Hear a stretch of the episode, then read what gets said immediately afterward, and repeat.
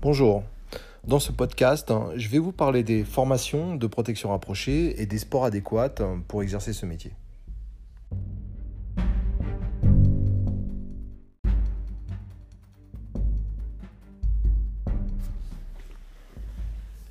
Donc dans les formations.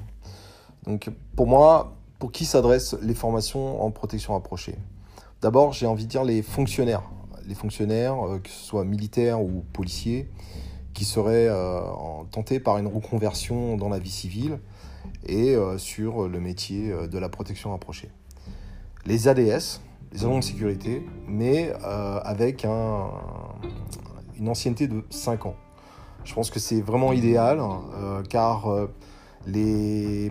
quand c'est trop tôt, ou voire pas du tout, la, les métiers de base d'agent de sécurité sont complètement inconnus en fait euh, pour ces personnes-là.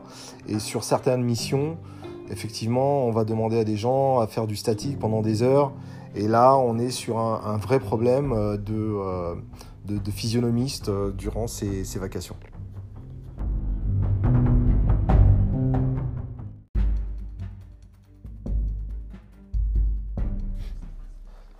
Dans cette partie, je vais vous parler de la formation en France.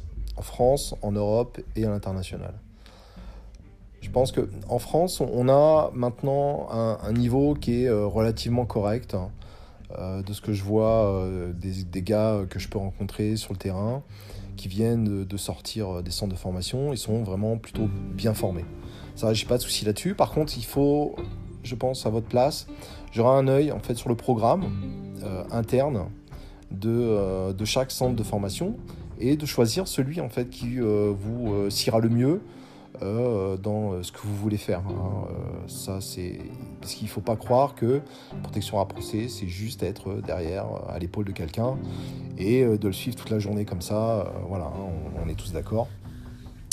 Mais il y, a, des centres qui ont des, des programmes plus ou moins différents de chacun.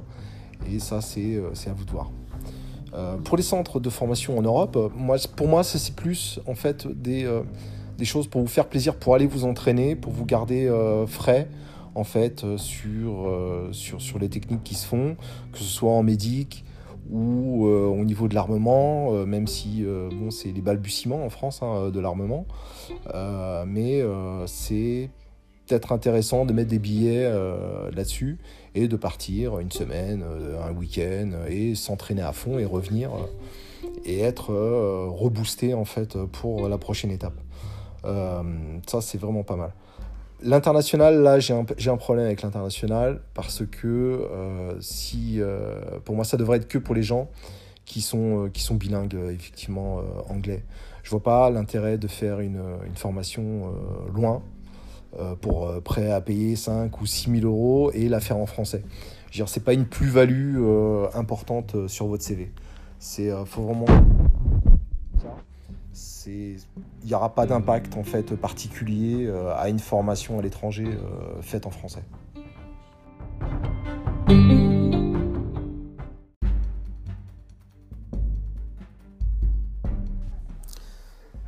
on arrive à la partie des sports, hein, euh, parce que je pense qu'il y a beaucoup de personnes en fait euh, qui viennent me voir et me disent euh, moi je suis champion de ceci, champion de cela, j'ai envie de faire la protection rapprochée, etc. voilà, mais c'est faut, faut, pas se mettre un, miroir en fait entre les deux, car c'est c'est pas une finalité, hein, mais c'est la qualité en fait de, de vous-même en fait qui va faire en sorte que vous serez susceptible d'être bon en fait en protection rapprochée.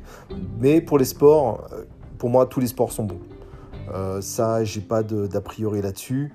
Euh, ce qui compte euh, sur ces sports, sur ces arts martiaux, les arts martiaux, sports de combat, les deux sont, sont, équivalents. Hein. Après, ça dépend ce que vous faites. Mais ce qui compte vraiment, c'est à quel niveau vous pouvez vous mettre pendant votre entraînement. En fait, c'est ça. C'est ça ce qui est important. C'est euh, aussi de, vous mettre une pression en fait euh, assez loin pour pouvoir résister en fait après un stress particulier lors de, euh, de vos missions. Ça, c'est vraiment bien. Aussi, il y a l'esprit de réduire l'espace entre le dojo et la rue. Ça, c'est beaucoup, de profs en arts martiaux n'y pensent pas. C'est vraiment important, les, les, mises en situation, les scénarios. Ça, si vous pouvez le faire entre potes, ça, c'est vraiment une bonne idée.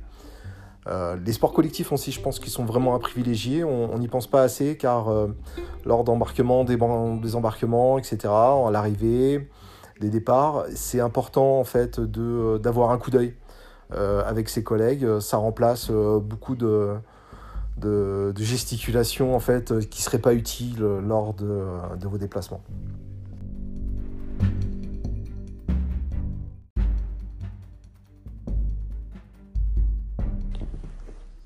Alors, pour conclusion, euh, pour conclusion, le métier de la protection rapprochée, euh, c'est euh, effectivement, ça peut, ça peut être sympa.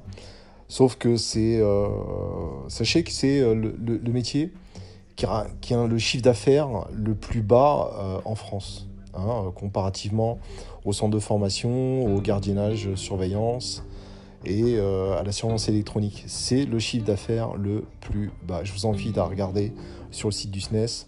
Euh, vous allez comprendre tout de suite. Et ce qui veut dire, en fait, que les places sont chères.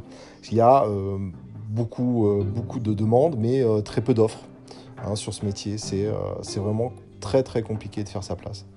Voilà, mais si, si vous y tenez et que vraiment vous sentez que c'est votre vocation, il faut pas lâcher il faut pas lâcher. Par contre, euh, il faut tout donner, car il y aura toujours quelqu'un d'autre euh, qui prendra votre place avant vous. Ça, c'est certain.